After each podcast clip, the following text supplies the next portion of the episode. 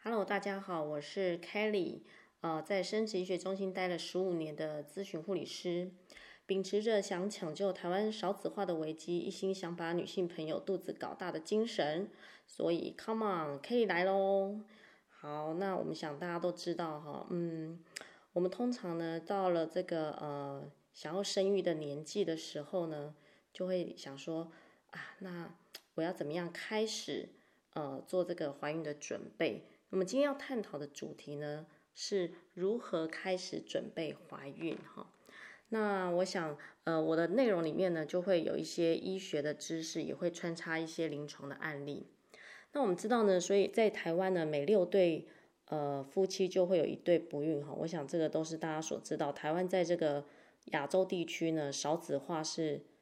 呃可以算是前几名的。那当然我们就。也不探讨这些原因，我们要知道说，如果今天呢，诶，我跟老公就是准备要开始怀孕，我们要怎么样来看这个怀孕这件事情？那我们说呢，其实三十八岁以下呢，如果我们在跟先生有真的预计计划在怀孕这件事情，我们在一年里面有认真的做功课，哈，待会我我会提到什么叫做功课，在一年以呃这个一年之内，我们都有认真做功课，结果呢还是没有怀孕。或者是说，呃，三十八岁以上，在呃跟先生做功课准备了半年，诶，结果都没有消息，这个我们才会列入做讲讲说这是不孕。就其实不孕是不容易怀孕，也不是说真的不不怀孕哦。那当然又是呃不怀孕又是另外一个话题。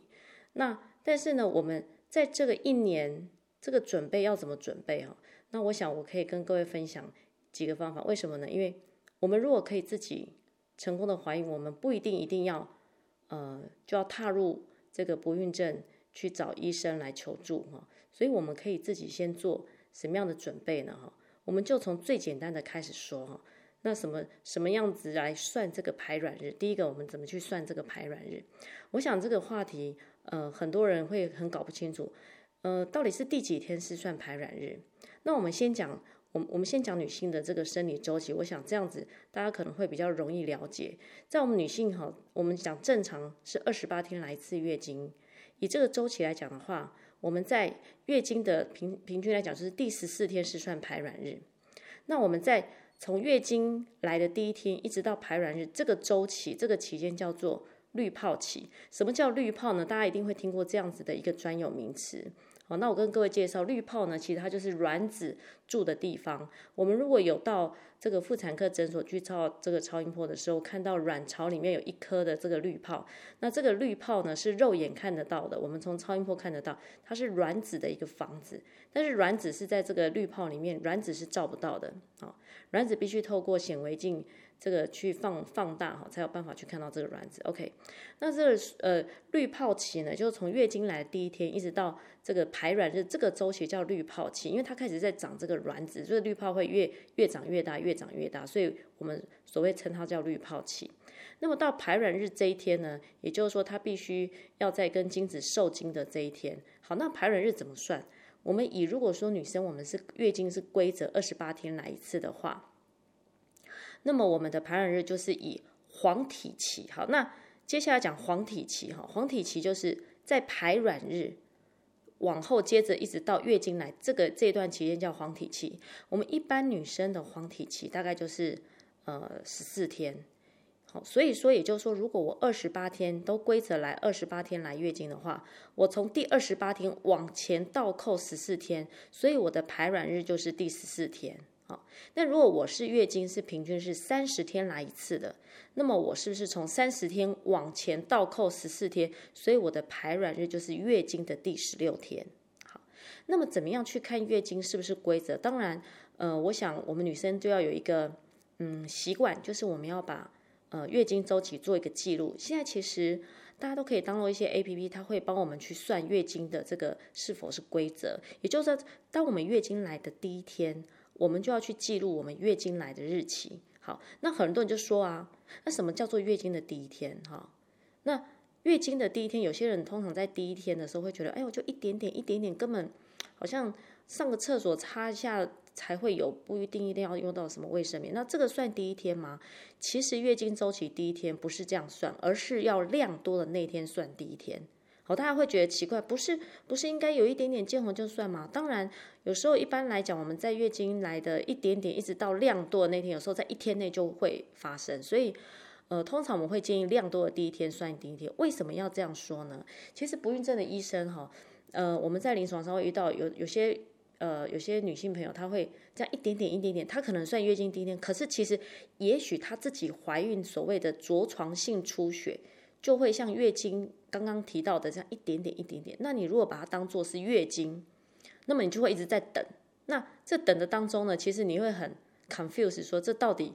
到底为什么它要来不来的哈？自己也会觉得很很很很纳闷这样。所以呃，通常我们讲真正月经来的第一天，用量多的第一天会比较好算哈。那量多的第一天呢？呃，我们要这样去算，然后去记录的时候，我们有一个习惯，每个月去记去记录的时候，其实现在的 APP 都可以帮我们算我们在这个月经的规则度，然后我们是不是真正的在平均月经是几天来一次？那么这样我们去算的排卵日就会比较精准。好，那么再讲到这个，呃，如果说以跟先生同房，真的一定要在排卵日那一天同房吗？好，我想其实大家如果呃都有去爬，我应该都知道，也不是，因为。精子的寿命是七十二小时，啊，那卵子的寿命是二十四小时。也就是说，在你排卵日的当天，你如果前两天有跟先生同房，其实都还有机会，先生还是会他的这个精虫在我们的体内还是会有这个哦这个残留的这个机会哈。那再来就是说，那因为卵子寿命是二十四小时嘛，所以说你当天同房，一直到甚至隔天同房，可能都。当然还会有一点机会，所以说在这个排卵日的前后同房哦，其实多少我们都可以稍微有一点点加强的作用。那所以以如果我们月经周期是二十八到三十天来一次，这样是平均算蛮规则的、蛮规律的哈。那我会建议就是各位可以在月经的第十二、十四、十六天这三天来同房。好，也就是说我们同房不是说哎呀做好多次我才会怀，不是。啊，我们同房基本上要抓对时间，那这样才不会，呃，就是说浪费很多的精力，然后呃，觉得好像是不是应该要一直做一直做，那老公也觉得好累哦。其实不是这样子去算哈，所以我们要集中的话，就是在月经的第十二、十四、十六这样来做。当然，这个是在月经规则的状态下。那如果是月经不规则，那当然就不是那么的好算。所以如果说各位如果是月经不规则的女性哈，其实。那不妨当然就是会希望是这个呃，再稍微除了记录之外，当然如果真正要怀孕，有时候可能必须真的要求助医生去做一个调经的动作哈。好，再来就是说我们要怎么样去观察这个排卵期？其实呃呃算日子之外呢，我们还是可以从我们呃每天的这个呃从阴道的这个分泌物去看。那我们知道说要排卵的时候，这个阴道的分泌物是呈现透明。然后比较粘稠状，好，记得是粘稠状，因为有时候我们呃平常，好比说有些人可能月经刚干净，也会有一些透明的分泌物，可是它可能应该一般是呈现水状，但是如果到快要排卵的时候，其实会比较像粘稠状，就有点像，呃，就一点点，就是有点也不能讲鼻涕啦，当然可能呃鼻涕若是透明的，应该就可以这么去比喻它，那么它就是所谓的这个。呃，快要排卵的一个分泌物的一个状态，那么我们可以从这样去做一个观察。那有些女生哈，她会习惯去量这个所谓的基础体温。大家应该也听过基础体温，它可能会在排卵日的前一天啊，会有一些体温的变化。但是当然，我必须这么说，其实还蛮多人，呃，大部分的人呐，哈，那在基础体温并不是呈现这么标准的这样的一个变化，所以有时候会测不太出来。那么还有就是说，因为基础体温你在量的时候，你一定要。早上清晨起床的时候，你不能爬起来，你要先量，所以这有时候呢，可能呃比较不太容易、哦。所以你像我这种哈，我我我是蛮容易赖床的人。我如果 早上起来，我可能稍微赖床赖一赖哦，爬起来有时候可能瞬间有忘记，就起来刷牙洗脸才想到，哎呀，我要量体温的时候，其实哈、这个基础体温的这个呃执行率可能就没有真的说真的那么好。而且就像像我刚刚提到说，很多人的体质其实在基础体温量起来是不准的，所以如果我们要透过量基础体温来看排卵日，其实不是那么的呃那么的精准哦，所以我觉得如果呃不要这么麻烦的话，其实大家在这么忙碌的生活当中，其实算排卵日这样来讲的话，其实呃已经我认为是可以的哈。那么再就提到说，那先生精虫的准备要怎么做？那老公呢？刚提到就是说，我们不用每天做哦。其实这个精子就一直耗，一直一直一直耗损。当然，其实精子会一直在制造嘛。那其实呢，呃，在这个 WHO 它有。呃，真正有去做过这些研究，就是说，如果精虫要做最好的准备哈，我们说这个养精千日，用在一时嘛，对不对？我们要怎么准备这个精子的这个时间点哈？所以尽尽量就是建议是禁欲三到七天，也就是说，当我刚提到的，我们如果在月经的第十二、十四、十六天这三天如果要同房，我们在第十二天往前推大概三到七天，跟先生有一个禁欲的时间，然后到时候呢在一触即发，我想这个。呃，精子的准备应该是呃，算是呃足够的哈。那因为呃，精虫会有一些，不管是说它在制造啦，哈，它这个前前后后的时间点，我想，呃，这个我想这样的准备哈，呃，先不撇撇开说这个精子到底是不是正常这件事情，我们就以呃，我们都不去看医生的状况下，我们这小两口我们要怎么样准备怀孕这件事情？我想这几个以上简单的步骤，我们可以先这样做。那么我刚刚提到哈，因为其实这个 Kelly 哈，在这个不孕症界待了十五年，所以也看了好多好多的案例哦。那也待在医生的旁边，听了很多很多的这些呃这个呃呃医学上的也好啦，或是有一些个案的一些有趣的、有趣的，或者是说呃辛苦的案例。那我刚刚提到就是说，我们讲说三十八岁有一个分界线嘛，三十八岁是一个我们在讲说不孕症的一个。怀孕的一个分水岭，什么样的分水岭呢？就是说，在怀孕的困难度来讲，以三十八岁就是一个分水岭。也就是说，三十八岁以下，我们来做这个呃，不管是这个怀孕自己怀孕也好，或是来做这个不孕症的这些治疗也好，三十八岁以下呢，其实是相对成功率是比较高。那么过了三十八岁，女生的这个呃怀孕的这个几率就开始往下降，尤其四十岁以上。开始往下降的幅度，就像坐溜滑梯一样的速度这么快，所以大家在怀孕的时候，第一个一定要记得，这个年龄是最重要，年龄是完全不可逆的，而且年龄这件事情有，你你知道哈，其实像这个呃，Kelly 在这个生殖医学中心，呃，这个看到很多女生，因为现在尤其台北女生，真的大家都保养得很好，外表都看不出这个实际的年纪，有时候我都很惊讶，说你不要骗我，这个真的是你的身份证。你的你的这个你的生日吗？你看起来就不像这个年纪哈。但其实大家说真的很会保养哈。当然，但是这个卵卵巢的功能说真的是不太能骗人的。所以，如果以三十八岁哈这个年纪来讲的话，你到超过三十八岁，真的也不要太觉得说呃那没关系，我就随缘啊。除非是说你对生孩子这件事情真的没有任何的这个计划，也没有任何的所谓的压力或者任何的。呃，想法，那我想应该是，呃，我们大家就是尊重每个人的的意愿。但是如果真的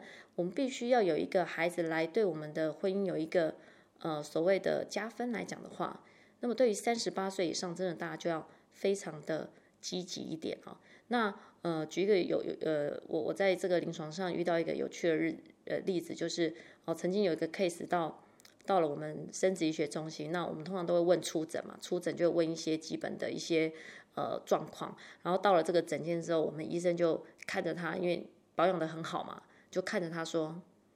呃，那呃你你要来准备要来怀孕嘛？那个女生说对，但是呢，看这个女生保养得这么好，又看看她的年纪，哇，已经四十二岁了，很惊讶地问她说，你怎么现在才来找我？好，结果这个病人就回答说，啊、呃，那个。医生，对不起，因为我上个月才结婚，所以因为啊上个月才结婚，那当然他下个月就来，已经算是非常积极，也蛮标准的，所以那医生当然就好，赶快积极的帮他处理这样子。所以呃，这个也当然有提到了，现在大家就普遍晚婚嘛，哈，因为其实大家就是在这个工作上啦，一些生涯规划上面，很多事情可能就会想说这个结婚不急嘛，哈，生小孩不急，所以大家就会在自己的生涯规划先冲刺。当你真正的反映到想要怀孕这件事情的时候，其实有时候，呃，可能真的是会比较辛苦一点。所以这件事情就是说，大家呃可以的话，呃，接下来以以后我可能还会再提一些呃例子或者是一些方法，教大家怎么样来赶快来准备着手怀孕这件事情。那么另外再提到就是说算那个排卵日哦，曾经呃 Kelly 也遇到有的 case 很很，当然他也很积极。那他用什么方式呢？他就是去买那种 LH 的 kit，就是我们所谓讲排卵测试纸哈。当然我想呃不晓得大家有没有这样的一个经验跟一个呃就是有用过这样子的一个方式来看自己有没有排卵。当然这是一个很好的方法了，也就是说它可以在你排卵日的可能前两三天就开始每天每天哦验尿。然后就去看，因为它就跟验孕一样，它会有呈现两条线哈。那有一条叫 control 的，一条叫 test。那 control 线是一定会出现，那另外一个 T 的这条线，它会慢慢的越来越深，越来越深啊。等到两条线都一样深的时候呢，那诶那天就可以所谓的我们可以就是跟先生就开始那天就做功课。那我曾经遇到 case，他就是这样，他就是用这样的方式测测测。结果你知道吗？呃，大家也都知道哈。这个同房这件事情，有时候必须要有一点 feel 嘛，哈。那有那个太太，她就是测测测到，本来比如说可能先生本来就很想要做，但是他说不行不行不行，这个我们还没有到排卵的时间，就等到呢排卵日那天测到有的时候，哈，他说好，这个老公我们今天可以做，可是有时候那个老公就开始觉得好像为了做功课而做，就感觉就没有办法很尽兴，而且反而会很有压力，有时候可能做起来就没有那么的这个。呃，顺利哈，那这样当然有时候在夫妻的感情之间，可能就会造成有一点，呃，在这方面会有一点摩擦，所以呢，就会把怀孕这件事搞得很紧张，你们知道哈，所以有时候又觉得说，哎，我为了要很精准，要用很科学的方式来看待这件事情，可是偏偏这个呃，我们讲同房这件事情哈，它其实应该是要很放松。要很这个两个要非常的 enjoy 在这个过程，而不是为了做功课，所以这有时候会有一点有点难哈。所以这有时候我在想说，大家各位要靠靠各位的这个呃智慧去营造这个很好的环境哈跟气氛来做这件事情哦。还有就是说，有些人就问说，诶，那那个 Kelly，其实我跟老公做完之后哈，我需不需要倒立或者所谓的呃这个把屁股抬高哈？那对啊，当然大家会想，对啊，屁股抬高，那这样精液比较不会流出来，是不是比较能增加受孕的机会？其实当然这个论点是对的了哈。不过大家我想可以不用那么辛苦，为什么呢？其实，在临床上哈，医生，嗯，我不晓得如果各位有没有看过妇产科医生的这个经验，如果你去妇产科，有时候医生会跟你讲说，哎，你是子宫前屈，哎，你是子宫后倾，不晓得大家有没有听过这个名词？那什么叫子宫前屈？什么是子宫后倾？有的人说，哎，Kelly 是不是子宫后屈比较不会怀孕？哈，其实都不对哦。那子宫前屈跟子宫后倾，它只是子宫的一个角度，它跟怀不怀孕这个成功率哈没有关系的哈。也就是说，有的人呢，他呢就是呃长得比较高，有的人长得比较矮，但这个其实没有所谓的对与错嘛。哈，那子宫就是一定会前屈跟后屈。我们平常要怎么观察自己是前屈后屈呢？其实不容易。不过，但是当然有一点点依据可以让大家参考一下。比如说像 Kelly 我哈，每次月经来的时候就很容易腰酸。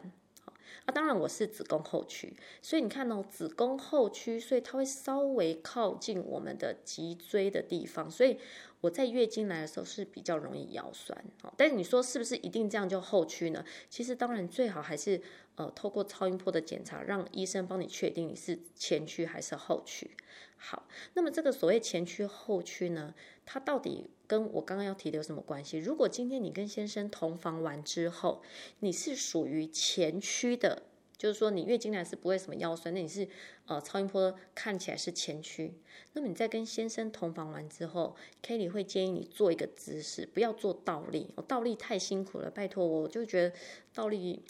也不是每个人都可以做到的嘛，哈，是不是？所以。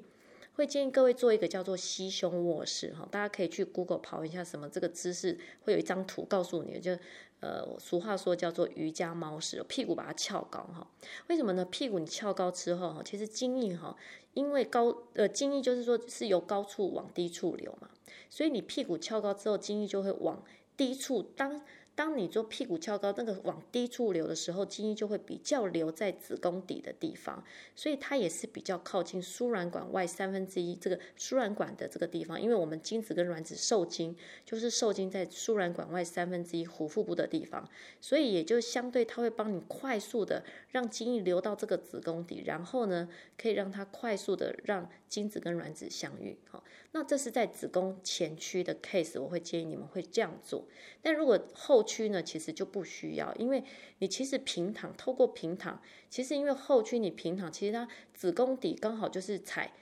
刚好就是所谓的低位，所以其实直接这样顺着精液就可以流下去，事实上就不用特别做什么样的姿势。所以我想这个可以跟给各位做一个参考。好，那再来就是讲到精子哦，在我十五年前刚踏入不孕症的时候，那时候我还是很菜鸟的时候。那实验室的技术长是我的学姐，那那时候她就会呃呃跟我分享一些有关精子的一些一些一些状况，她就跟我讲说，哎，其实，在那十五年前的时候，我们来看这个先生的精子，我们去看先生验精子的状况，大概来十位呃先生。才会看到有一位，哎，这个精子的状况、数量、活动力不太好，所以他们就会从十个里面可能才会找到一个不好，然后大家就会很惊讶的说，哎，来来来，我们从显微镜来看一下这个，你看这个先生不好的这个精子是什么样的状态哈，就觉得好像很难得找到一个不好的，所以在十几年前大家来做不孕症，那个女孩子，我觉得在女性朋友是真的蛮苦的，那个苦就是说，因为大部分的原因哈，就会觉得是出生发生在这个。呃，女生的身上，这个压力都在女生的身上，因为大部分男生都没有什么问题，所以以以前的不孕症都会觉得都是女生的问题，所以女生会承受很大的压力跟这个苦哈。但你知道吗？现在近几年哈，就会发现说，学姐就会说，哎，其实近几年哈，我们大概十个十个先生才会找到一个正常。我的天哪，其实这个也当然也是有点夸大法。事实上要讲的是说，现在哈，其实呃，随着这个。环境的变化哈，当然还有一些辐射的啊，或者是说食物的啦哈等等。那先生的精子哈，其实开始也慢慢的数量活动力也开始变差了哈。所以说呢，有时候呃，我们也不要说哦都是女生的问题，有时候男生呢真的也要检查一下，有时候可能哈在呃呃男生的部分也是列入一个考量。所以呃以现在来讲的话，先生的精子哈呃也是要稍微呃。要要可以检查的话，一起哈，一起更新太太，如果说呃有有真的必须要透过不孕症的医生检查，真的还是得一起，因为我我我在这个不孕症有时候偶尔会遇到有的先生他就不愿意来缴精子报告，为什么？因为他说我没有问题呀、啊，嗯，但这个太太又很苦恼啊，因为太太又觉得说。啊，如果我做了老半天就是先生的问题怎么办？哈，所以我想这个先生的部分呢，呃，当然平常多一点保养嘛，哈，比如说这个不要这个常常这个穿这个紧身的牛仔裤啊，泡的太长泡温泉泡澡啊，因为你知道高温哈会让这个睾丸里面的精虫很容易会死翘翘，这样这个也是一个说法。那当然，其实我们大家去旁会发现很多有关保养精虫的方法，我想，呃，这个也。有些时候哈，男生如果可以跟太太一起参与这个话题的时候，当然在于老公的角色，他也会很积极的去做一个准备啊哈。那我想在做这个呃，要准备怀孕，不是只有太太的呃功课啦，有时候呃先生呢，除了实际上的参与之外哈，那当然这个呃精神上的支持，这是一定要的。所以先生跟太太呢，都要一起来努力来做这件事情哈。好，那么以上呢，就是我跟各位分享这个准备怀孕的这个一个开头哈，那么我想我们去在做上面这些准备思考了这个呃这么这么这么做了这么完备的这个呃准备了，比如说半年呐、啊、一年呐、啊，但是我们还是肚肚皮没有消息的时候，这时候就要跟老公去讨论。去思考我们要怎么样来开始做下一步的准备。这下一步的准备，我们就要去来找这个专业的生殖医学中心的医生来帮忙哈。我想目前来讲的话，大家对生殖医学中心已经有比较有概念。很久在比较早期的时候，呃，很多女生可能会觉得，呃，不孕症是不是就找妇产科医师哈？当然妇妇产科呢，它是一个很大的科。那么不孕症是呃，也就是说生殖医学中心是算。妇产科的一个次专科分出来的，所以呃，如果只找妇产科医生，一般来讲，呃，妇产科医师他看得很广，他们真正要去处理你不孕的问题哦，其实在，在呃一般的妇产科医生，他们如果经验没有很多，他们没有处理这么多，事实上，呃，真的要呃解决到我们的问题，可能比较不容易。那么我会建议大家会去找一个是做专门做不孕症的啊，生殖医学中心的这个门诊哦，这样才能真正达到去找出这个原因，并且呃真正有一个最好的一个治疗的方法哈。那我想，因为呃，我们今天的主题，我们就先提到这边。那么以后呢，再有机会跟大家再延续呃有关不孕症的很多很多的呃呃这个后续的一些呃分享，再跟大家做一个呃呃分享的一个呃说明。嗯，好，那谢谢大家。